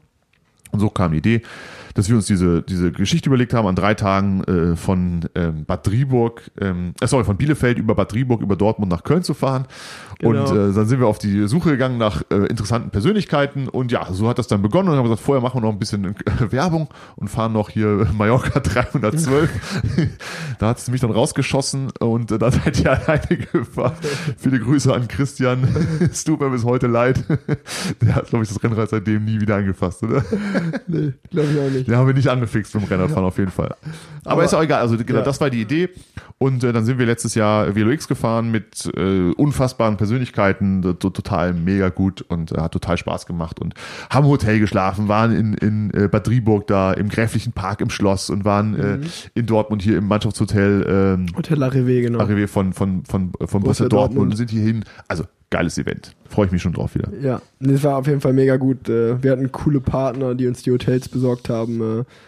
Äh, 10.000 Euro gesammelt Genau. äh, für Toni Kroos Stiftung. 10.000 Euro für einen guten Zweck gesammelt dadurch. Äh, Urlaubsguru hat die Hotels besorgt. Äh, Alpecin und Canyon damals die Räder und das ganze Equipment besorgt. Äh, Genau, wir hatten Ja. alle geile Fahrräder. Das Ja. war, wir waren bei, bei Alpecin da im Headquarter und Ja. haben die Fahrräder. Äh, da ging's los, genau. Und, Das war äh, mega. Wir hatten da echt eine, eine gute Zeit. Äh, auch mein Papa ist mitgefahren, Christian Ehrhoff ist mitgefahren, äh, Simon, äh, Simon Terodde FC. ist mitgefahren. Also viele Sportler und äh, Ex-Sportler waren echt co- coole Sachen und auch sportlich gesehen eigentlich Wahnsinn, weil wir sind ja wirklich, am ersten Tag waren es glaube ich noch so 70 Kilometer. Der zweite Tag, der war schon richtig heftig, da waren es glaube ich 120 Nee, 130. oder 130 von den, also mit Leuten, mit Leuten, Die noch die nie noch auf- nie auf dem Rennrad gesessen haben, sind wir 130 Kilometer gefahren. Und dann der letzte Tag, aber der, der zweite Tag, der war zwar lang, aber flach. Und das ging noch, aber der letzte Tag, den werde ich nie vergessen. Wie, wie, wie heißt der Eishockey, Eishockey-Legende bei den Kölner Hallen? Mirko Lüdemann. Mirko, ey, der hasst uns, oder mich, glaube ich, bis aufs Lebensende. Der ist aber die letzten 10 Kilometer ausgeklickt mit beiden Beinen vorkrämpfen. Wir mussten den schieben. Das war so geil, ey. Ja, wir sind auch durch Wupp, also das Wuppertaler Land gefahren, da Ja. ging es immer hoch und wieder runter. Vor allen Dingen das Beste ist jetzt einfach, damals kann ich noch nicht so gut aus, mittlerweile, ich bin jetzt vor zwei, drei Tagen, hast du auch mal gefragt, ey, wo bist du lang gefahren, weil ich das auf Insta gepostet habe. es gibt einfach einen Radweg von Leverkusen bis nach Wuppertal-Langerfeld, der komplett durchgeht. Alpha, äh, also die, die, wer ist denn die Balkantrasse? Und dann kannst du Nordbahntrasse fahren, dann bist du schon am, am Ruhrgebiet. Also, wenn wir das nochmal machen würden, müsste ich auf jeden Fall jetzt einen besseren. Das war dein Zuständigkeitsbereich, da Ja. halte ich mich raus. Naja, auf jeden Fall äh, super, super spannende Geschichte. Ähm, und dass das alles so geklappt hat, äh, dann noch Grußbotschaft von Toni Kroos bekommen und so, das war echt äh, sehr, sehr cool, dass das alles geklappt hat. Äh, war, war eine gute Sache. Jetzt kommen noch ein paar persönlichere Fragen hinten raus. Gerne. Ähm, bei dir, was ich mich bei dir so frage, ist so, dein Motto ist ja auch so ein bisschen so, only way is up. Also es geht immer nur weiter und ich habe auch nie das Gefühl, dass du, dass du äh, zufrieden bist da, wo du bist. Äh, wo, wo siehst du dein Ende? Wo siehst du so dein Ziel, wo du sein willst? Oder endet das eher in einem Burnout oder kann man sich mal, kann man sich mal bei dir auch so, kann man sich, weil du ja immer so brennst für alles und so durchziehst, kann ich mir bei dir auch vorstellen, dass du irgendwann mal an einen Punkt kommst, wo du sagst, so, ich bin jetzt ein Aussteiger, ich ziehe jetzt in die Eifel ins Haus oder ich hole mir ein Wohnmobil und fahre durch die Gegend, weiß ich nicht, aber wie, hast du dir mal Gedanken gemacht oder lebst du wirklich nur, wie du gerade gesagt hast, so, ich weiß nicht, wie die nächsten zwei, drei Wochen aussehen, mein Tag, mein Terminkalender ist so eng gestrickt und alles sehr kurzfristig. Nee, es ist null kurzfristig. Also, äh, es, gibt kein, es gibt kein finales Ziel, um das mal vorwegzunehmen. Es gibt kein, ich will so und so und so, sondern äh, ich bin ein Mensch, der ist unglaublich getrieben, äh, die Dinge, die mir so in den Kopf kommen, umzusetzen. So, das ist ja zum Leidwesen von meinem ganzen Umfeld, mache ich halt die Dinge und versuche jemand zu sein, der nicht nur darüber spricht, sondern es umzusetzen. Versuche da mein Umfeld mitzunehmen, die das dann mit ausbaden müssen. Ähm, klar, mein Umfeld, meine Familie sagt auch, ja, Anna, das geht doch, wie du es eben sagst, so ein Burnout, mach doch mal langsam. Ich glaube, ich kann mich da sehr, ich bin da wie ein, wie, ein, wie ein Sportler auch. Also du weißt ja auch, wann kommst du jetzt in Übertraining, wann wird's für dich gefährlich, wann, wann bist du im Sack. Und immer wenn ich im Sack bin, dann fahre ich halt kurz mal aus dem sechsten Gang den fünften Gang runter, vielleicht auch mal ganz kurz in vierten und merke dann auch schon wieder, nee, ich habe da Spaß dran. Also für mich ist, ich mache nur Dinge, die mir Spaß machen. Auch ein bisschen untypisches Ding, weil ich alles das, was mir keinen Spaß macht, delegiere ich, gebe ich weg. Also ich, ich, ich, ich habe mir so, ein, so eine Situation geschaffen, wo ich wirklich die Dinge, die mir Spaß machen, machen kann. Und alles, wo ich nicht so gut bin, versuche ich, habe ich entweder einen Mitarbeiter für oder jemanden, der mir dabei Support gibt und das zu machen. Da bin ich sehr, sehr dankbar für, dass ich das so machen kann. Und ähm, habe null das Gefühl, dass ich ausbrennen könnte, weil ich, wie gesagt, wenn du dich mit Dingen beschäftigst, die dir Spaß machen, also ich, ich, ich kenne, also ich sitze hier in Badeschlappen und äh, ähm, habe einen ganzen Tag einen Trainingsanzug an. Seit Corona hatte ich keine mal eine feste Hose an. Äh, oder habe ich sonst auch wenig. Also mit Jeans siehst du mich nicht so oft. Sagen, ja. Also ich laufe rum, ich äh, habe lange Haare, einen Bart. Äh, also mir geht's extremst gut dabei und äh, mache das sehr, sehr gerne. Und äh, Endziel weiß ich nicht und möchte noch viele tolle Menschen kennenlernen, viele tolle Menschen betreuen, natürlich sportlichen Erfolg haben, unternehmerischen Erfolg haben und viele Dinge umsetzen. Und ähm, ja, Die Frage hat mich nämlich echt beschäftigt, weil ich da auch Parallelen zu mir sehe.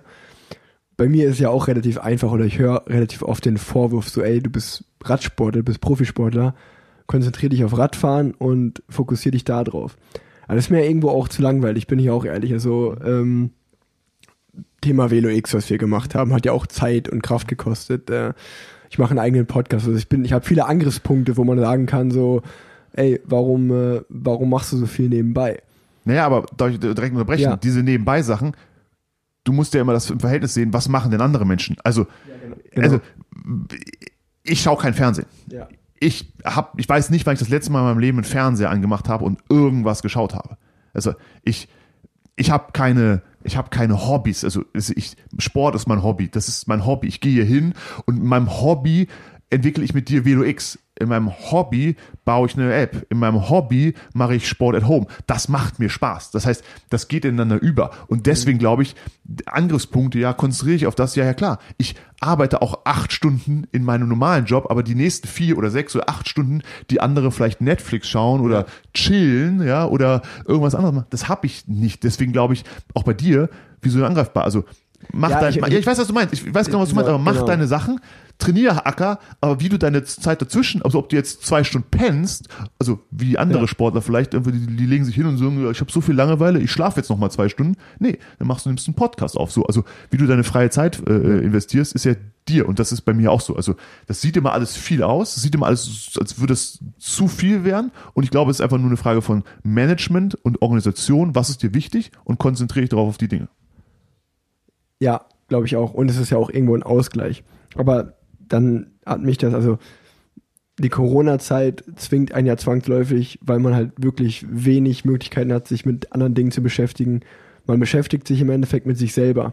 Und weil ich die Frage mir selber gestellt habe, so, wann bin ich mal zufrieden? Also, ich kann preisgeben, dass ich seitdem, seitdem ich Radprofi bin, ging auch mein Gehalt zum Beispiel immer nur in eine Richtung, das war nach oben. Als ich vielleicht bei Instagram, was mittlerweile mir nicht mehr so wichtig ist, aber früher mal war, gebe ich zu, war so, Mir ah, sehr wichtig, Instagram. boah, boah, ey, wenn ich irgendwann mal 10.000 Follower habe, wie krass, dann hast du 10, dann willst du 20 und jetzt habe ich auch 50 und jetzt denke ich mir so, ja gut, wenn du keine 100.000 hast, bist du auch noch eine kleine Nummer so ungefähr. Also man ist ja irgendwie nie zufrieden, so man ist ja immer, man denkt immer noch so, ah, ich habe so ein schweres Leben und, und da- das ist so ein Punkt, wo ich bei mir dann auch manchmal gedacht habe, so, ah, wann, wann bin ich mal zufrieden? Wann kommt dieser Punkt? Und oder jage ich immer nur diesem, diesem Traum hinterher? Und da, da, da muss ich ja an dich denken, weil bei dir, was ich gerade alles aufgezählt habe, du machst dann ein neues Magazin, du machst dies, du machst das und du, du, geh, du rennst auch immer weiter. Du hältst dich an und machst Pause so. Niemals zufrieden, aber immer glücklich. Ja. Ja, das ist ein gutes Stichwort. Also, weil es ist so, also ich, ich, es wird nicht der Punkt kommen und sagen, jetzt reicht's. Das wäre, also kann ich mir nicht vorstellen, weil das ist zu schön. Also es, es, es macht dir Spaß. Also wenn du jetzt für Instagram ansprichst, es macht ja, es macht dir ja Laune. Und Ja. wenn es keine Laune mehr hat, dann lass es sein. Dann lass halt weg. Es ist ja für dich hat ja keine Relevanz. Es ist ja nicht dein Job. Also das machst du ja nebenbei. So und Ich bin mal gespannt, wenn wir uns in zehn Jahren sehen, ob wir, ob wir dann beide Aussteiger machen, beide Burnout haben, was auch immer. Mal schauen. Äh, es ist definitiv äh, ein spannendes Thema. Oh, aber ich habe auch mal, das habe ich mal irgendwo gelesen, da, da, da, muss ich, da musste ich schmunzeln, da stand, Zufriedenheit ist ein sehr langweiliges Lebensgefühl. Und äh, das, das stimmt natürlich irgendwo. Ich habe mich in deinem näheren Umfeld umgehört natürlich auch mal so ein paar, jetzt kommt wieder Angriffspunkte bei dir zu finden so. Und äh, ich habe ich hab gehört, du hast eine Sucht. Könntest du dir vorstellen, was für eine Sucht du hast? Du bist von irgendwas abhängig, du hast eine Sucht. ich habe bestimmt mehrere Süchte, äh, versuche die maximal zu unterdrücken, äh, um jetzt Angriffspunkte zu haben für einen äh, Fitnessmenschen wie mich. Ähm, ich kann nicht bremsen bei Süßigkeiten. Also bei, wenn du mir eine, kennst du diese bottiche Haribo? Wenn die da auf dem Tisch steht, schaffe ich die aufzuessen. Bei mir auf dem Punkt steht Weingummi. Ja. Sucht Weingummi. Ja, ja, klar. Also das ist so, da ist, das ist auch wieder so. Ich bin halt extrem. Also in allem, was ich tue, bin ich extrem. Ich kann nicht hingehen und nehme mir eine Handvoll Weingummi und Ja, esse die genau. dann. Und dann ist auch gut und weiß genau, diese Tüte ist da im Schrank. Keine Chance. Entweder Vollgas oder gar kein Gas. So, und so kann ich dir das komplett wegzementieren, wenn ich da will. Und deswegen habe ich nicht zu Hause. Der nächste Punkt, ich nenne es ganz gerne den Endgegner. Ähm, Dinge, die dich zum Weißglut treiben oder wo du einfach keine Ahnung von hast oder auch gar keinen Bock drauf hast. Was könnte das sein, was mir da genannt wurde? Hausarbeit. Hat was, hat ja, hat was mit äh, Hausarbeit zu tun. Alles, was damit angeht. Ich bin da sehr schlecht drin. Die Waschmaschine. Ich sollte dich fragen, ob du weißt, wie eine Waschmaschine funktioniert oder angeht. Ja, ich war ja bei den Gebirgszähnen. Ich weiß, wie das theoretisch geht, aber Nee, das ist nicht mein Metier. Und äh, das hast du jetzt gerade eigentlich schon ein bisschen erzählt. Ähm, was du vom Thema Regeneration äh, hältst, wie viel du schläfst und was du in deiner freien Zeit machst. Ich glaube, das haben wir jetzt schon ein bisschen ja, das beleuchtet. Ist alles, das ist alles getakt. Das ist für einen, für einen Menschen halt, der da mehr Schlaf braucht, nicht nachzuvollziehen. Das wird halt gemessen. Und ich stelle mir halt den Wecker. Wenn ich sechs Stunden schlafen will, dann stelle ich mich auf sechs Stunden und schlafe dann. Wenn das dann um fünf Uhr morgens ist, stehe ich halt auf. Ja, also ich, ich brauche, äh, ich muss nicht so viel schlafen. Ich kann ganz gut regenerieren. Und da ist jeder Mensch unterschiedlich und jeder Mensch anders. Aber äh, ich regeneriere da so ganz gut. Passt für mich. Ich hatte dir nämlich auch noch, falls du nicht weißt, was du in deiner Freizeit machen willst, zwei Netflix-Serien empfohlen, die momentan ganz neu rausgekommen sind, äh, beziehungsweise, beziehungsweise die neuen Staffeln. Haus des Geldes und Ozark, aber du hast ja gerade schon erzählt, dass du eh kein Netflix guckst, von daher egal. Ich habe keinen Netflix-Account. Dann äh, eine Frage, die ich auch meinen Gästen oft stelle, die mal sehr spannend ist, vor allen Dingen bei dir, weil ich ja bei dir weiß, dass du keinen Alkohol trinkst. Wir gehen zusammen in eine Bar. Welchen Drink bestellst du? Ich bestelle, also mein Lieblings, also ich trinke jetzt, ich habe jetzt sechs Wochen nur Wasser und schwarzen Kaffee getrunken. Und äh, mein, meine Sucht oder mein, mein Problemgetränk ist Cola Zero. Dafür, das würde ich bestellen, was manchen nicht nachvollziehen kann. Wie kann man das trinken? Wenn ich was trinke außerhalb von, ist es Cola Zero und ich würde tatsächlich eine Cola Zero trinken, ja. Welche App öffnest du am meisten auf deinem Handy? Äh, WhatsApp. Ja, WhatsApp, Instagram und natürlich 2190. Okay. Dann auch eine Frage, die mich auch sehr interessiert. Gibt es Menschen, auf die du wirklich noch hörst, die du nach Rat fragst oder bist du so mit dem Kopf durch die Wand? Oder gibt es auch Menschen noch, wenn die sagen, wenn du selbst wenn du von was total überzeugt bist, wenn die sagen, ah, das würde ich auf gar keinen Fall machen, dass du zumindest drüber nachdenkst? Ja, klar. Also ich habe ähm, verschiedene Mentoren, also Menschen, die mir Rat geben. Das ist einmal sicherlich meine Freundin, das sind meine Eltern, ähm, das sind auch Kunden von mir. Zum Beispiel, ich habe einen Kunden, den habe ich seit Kunden als ein Trainingskunde ja. seit 15 Jahren. Und äh, das sind Menschen, die sind viel schlauer als ich. die haben viel mehr Lebenserfahrung, die wissen einfach, wie es wie es ist. Und die frage ich. Also Fragen hilft. Also ich ich ich sage mal, ich kann ja nichts besonders. Ich bin ja nur ein normaler Typ, so, aber ich kann mir halt Dinge zusammenreimen und kann Leute fragen und kenne vielleicht auch drei Leute und deswegen hole ich mir Hilfe. Also das ist ja wie beim Radfahren. Also ich frage ja dich, ich, ich habe Ahnung von Trainingssteuerung, aber wenn ich Rennrad fahren will, sage ich, Rick, wo fahre ich lang? Was ist eine gute Strecke? Worauf sollte ich Acht geben? Sag mir mal zwei Fahrradprogramme ja. und dann gib mir. Also frag doch die Menschen, die es wissen und die schon mal die Erfahrung gemacht haben und komm nicht auf eigene Ideen. So ist es ja bei mir auch. So ist es ja wie beim, ist ja mein Kerngeschäft, Personal Training. Also komm halt hin, investiere jetzt nicht, google nicht das ganze Internet durch, das ist wie zum Arzt. Ja, wenn ich Rückenschmerzen habe, dann fange ich ja nicht an zu googeln, sondern gehe zum Arzt. Ja, und wenn ich ein juristisches Problem habe, dann gehe ich zum, zum Anwalt und frage den, äh, pass mal auf, wie sieht es aus? Und somit lasse ich mich schon viel beraten. Manche Sachen nehme ich nicht an, hab meinen eigenen Kopf. Naja, klar, habe ich meinen Kopf. Also ist wie bei dem, du hast das Magazin angesprochen. Was für eine Schnapsidee, heutigen Zeiten ein Magazin zu machen. Aber ich, ich will das haben, weil ich glaube, das ist cool, wenn man was zu Hause, was haptisches in der Hand hat. So, das ist jetzt ja die Gefahr, ein Magazin zu machen. Das kostet halt Geld. So, aber sonst äh, ist ja, es ruiniert mich nicht. Es, vielleicht finden es die Leute nicht gut, aber das ist ja das Schlimmste, was passieren kann. Dann habe ich eine Rubrik, jetzt kommen wir zu den Rubriken in meinem Podcast, die kommen wir am Ende. Eigentlich heißt die Rubrik Radsport verbessern, weil natürlich der Großteil meiner Gäste aus dem Bereich Radsport Und kommen. Ich nicht, oder was? Ich bin auch Radsport. Ähm, du kannst gerne was dazu sagen, aber ich habe die Rubrik in deinem Fall Arnes Welt verbessern genannt. ähm, was wäre so, wenn du einen Punkt einfach mit so einem Fingerschnipsel ändern könntest in deinem Leben oder auch groß gesehen? Also zum Beispiel, ich habe äh, für dich, habe ich mir statt Köln und alles, mein Punkt wäre da gewesen, mehr und bessere Radwege in Köln zum Beispiel. Ähm, aber was wäre denn so ganz persönlich dein, dein Punkt, wenn du, der dich, ich weiß nicht, belastet oder was auch immer, aber den würdest du einfach ändern, den würdest du verbessern? Also um deinen Radsportpunkt zu nehmen, ich fahre ja mittlerweile sehr viel Fahrrad und auch viel im Kölner Straßenverkehr Fahrrad. Hatte ja auch schon so zwei, drei unangenehmere Situationen. Ähm, es gibt jetzt eine neue Busspur hier auf der Aachener Straße. Äh, ich wünschte mir, dass lieber die, Rad, die Radwege besser ausgebaut äh, würden, weil ich das für schwierig halte und erkenne das an, wie gefährlich das ist, Fahrrad zu fahren und wie man da aufpassen muss. Ja. Und ich bin ja auch eher ein rücksichtsloser äh, Radfahrer da und also komme da in unschöne Situationen, aber finde das erstmal toll. Also glaube da, aber da kann man noch optimieren. Ich glaube, das, das lässt sich weiter ausbauen.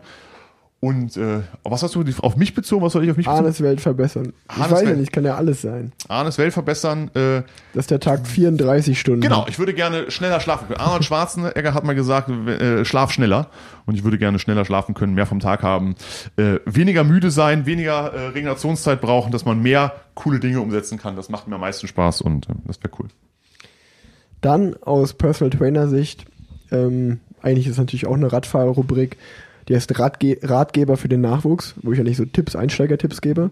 Ähm, jetzt aber aus deiner Welt, Ratgeber für den Nachwuchs. Wenn du jetzt mit einem jungen Menschen sprichst, was ist dein Lebens... Ich nehme ja immer das, was, was die anderen Menschen mir mal sagen. Also ich, ich frage ja immer, auch in meinem Podcast und ich frage auch so, wenn ich einen Sportler sehe, gib mir mal einen Tipp. Und der Tipp ist einfach, erstmal find was, was, du, was dir Spaß macht. Das ist, also das ist schon mal Luxus. Wenn du was findest, ob es für einen Job ist oder ob es für dein Hobby ist oder so, was dir Spaß macht. Also wenn dir Radfahren Spaß macht, dann ist das erstmal genial. So, und wenn du was erreichen willst, ja, dann musst du halt auch dafür gehen, dann musst du dafür brennen, dann musst du deine Ziele verfolgen. Dann, dann ist auch mal 365 Tage nicht immer geil, sondern musst auch mal Vollgas geben, wenn es mal nicht so gut läuft. Und das ist, bleib dran, setz die Ziele und gib alles dafür. Ich habe jetzt eine neue Rubrik ähm, in meinem Podcast, die heißt Klare Kante, weil mich viele Dinge irgendwie nerven und äh, ich leicht reizbar bin. Und da kann man sich sicherlich dann aufregen darüber, dass ich mich darüber aufrege. Aber ich will es trotzdem gesagt haben, ist ja mein Podcast, da darf ich ja sagen, was ich will. Ähm, das erste ist TikTok.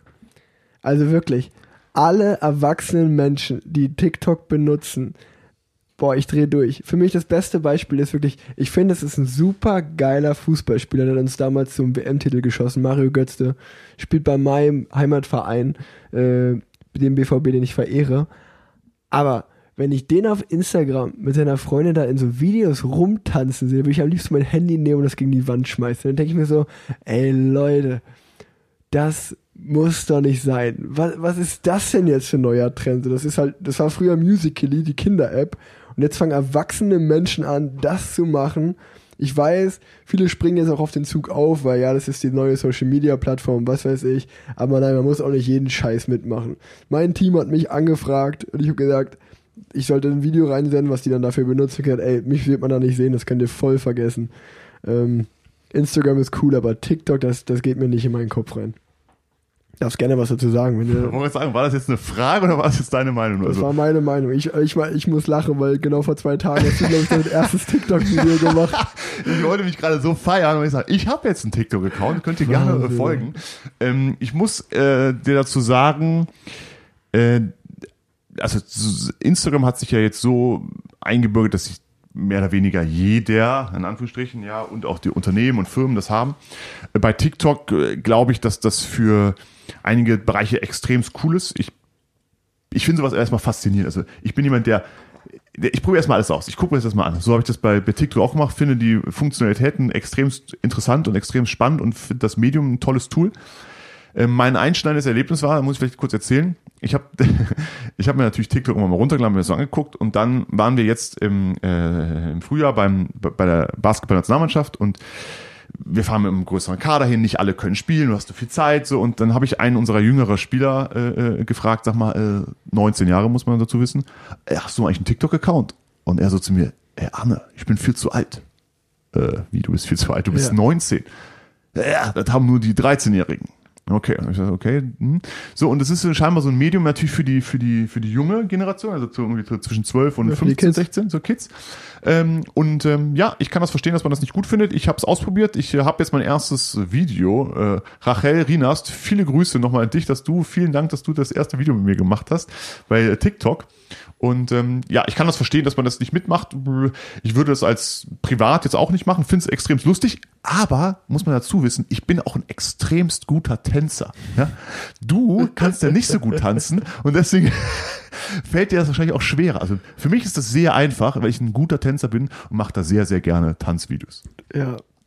Gibt, also diese Welt werde ich nicht verstehen. Also ich höre mich da schon an wie mein eigener Vater, wenn ich darüber rede, aber das ist wirklich auch so, das verstehe ich nicht. Aber jetzt gibt es eine Sache, die ist, die treibt mich noch mehr zur Weißglut. Ich weiß nicht, ob du davon mitbekommen hast. Es gibt jetzt, diese Seite heißt Memo. Ich glaube, es gibt auch andere Seiten, die das ähnliche machen. Die fangen jetzt Kooperationen mit Menschen aus dem öffentlichen Leben an, Sportler, Leute, die man aus Funk und Fernsehen kennt, was auch immer. Und dann meldest du dich da an und dann kannst du einen Preis festlegen, wo dann Leute eine, personal, eine personalisierte Selfie-Video-Botschaft von dir kriegen und dafür bezahlen die. Also zum Beispiel, ich habe da gesehen, du kannst für 50 Euro kannst du dir ein Selfie-Video von Stefan Kretschmer bestellen, wo dann halt per Personal was zu dir sagt. Ich bin darauf aufmerksam geworden, weil eigentlich ein richtig geiler Radprofi, ich mag den super gerne, ich will den jetzt auch nicht angreifen eigentlich, aber man muss einfach darüber sprechen. Simon Geschke, mega der coole Typ.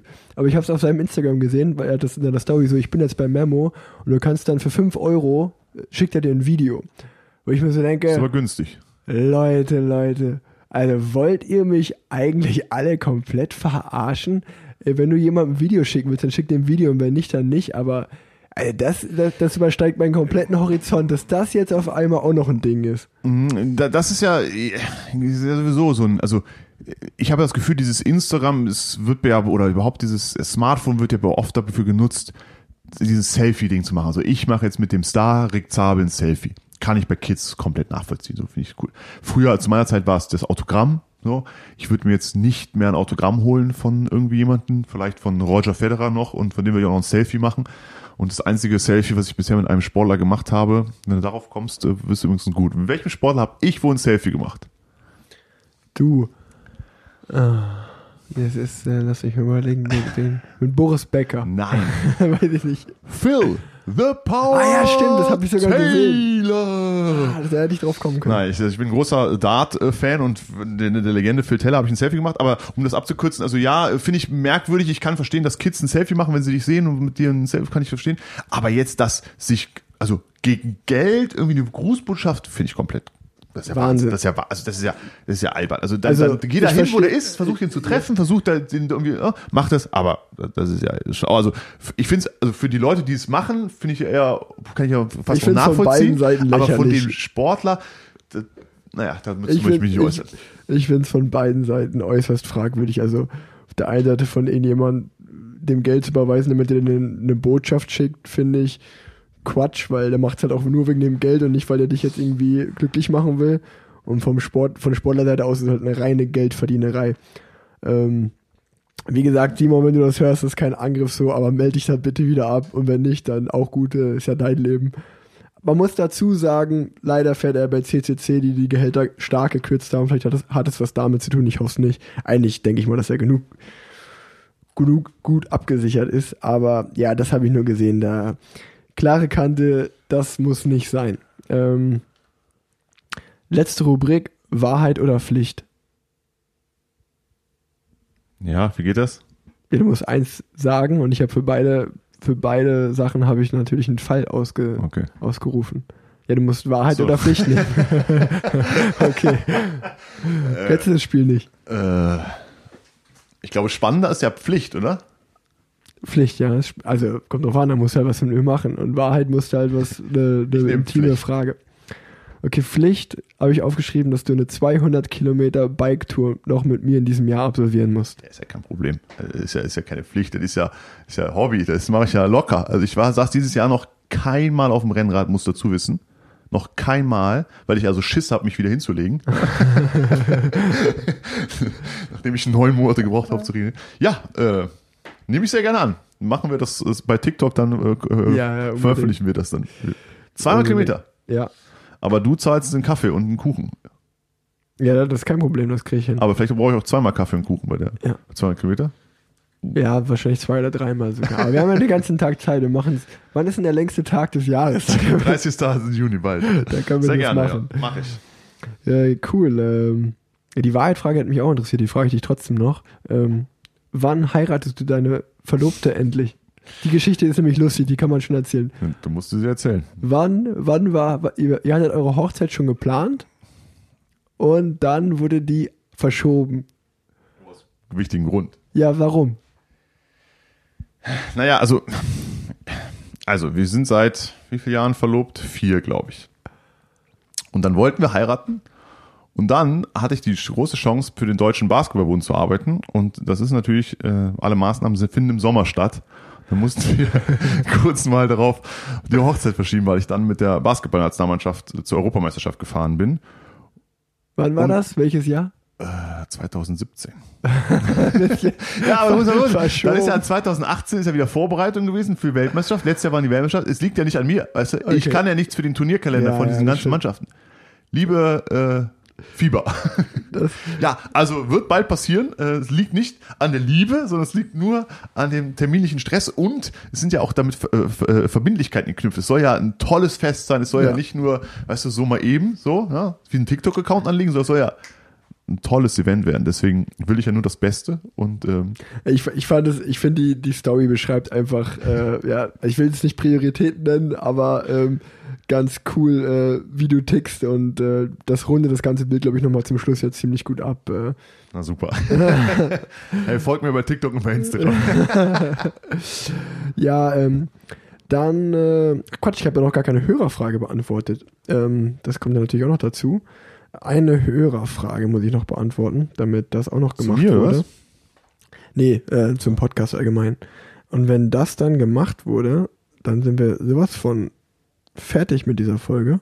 Ich glaube, die war richtig gut. Hörerfrage. Hashtag 21, grandiose Folge. Man muss dazu sagen, dass diese Frage mir ähm, beim, bei der Apple Podcast Bewertung äh, gestellt wurde. Ähm, bitte bewertet meinen Podcast auch sehr, sehr gerne. Und da könnt ihr auch längere Texte schreiben und da werde ich die sicherlich sehen, weil ich mir die mal durchlese und werde dann, wie in diesem Fall, jetzt darauf antworten. Frage: Was hältst du persönlich vom Graveln und den entsprechenden Bikes? Hast du eins? Und wie wäre es mal mit einem Radfahr-Event, gemeinsamer Ausfahrt etc. für einen guten Zweck vom Plan Z und seinen Hörern? Also, zu der zweiten Frage erstmal. Ich glaube, es gibt äh, den Tag der offenen Tür der Trainingstiere. Und es gibt ja auch noch Velo X, wo wir in dieser Folge drüber geredet haben. Also es gibt schon zwei öffentliche Ausfahrten, wo ihr sehr, sehr gerne daran teilnehmen könnt in Zukunft. Ähm, Ich hoffe, dass das damit abgedeckt ist. Und das zweite, ich habe momentan noch kein Gravelbike, aber ich habe mir vor einer Woche eins bestellt, was äh, dann bald ankommen sollte, weil ich extrem Bock darauf habe, nicht nur auf Straßen zu fahren und auf Radwegen, sondern auch einfach mal, ja, mit, über Feldwege zu fahren, durch den Wald zu fahren. Ich glaube, das macht das Ganze noch viel spannender, gerade jetzt, wo wir keine Rennen am Horizont haben, einfach mal noch andere Touren zu machen.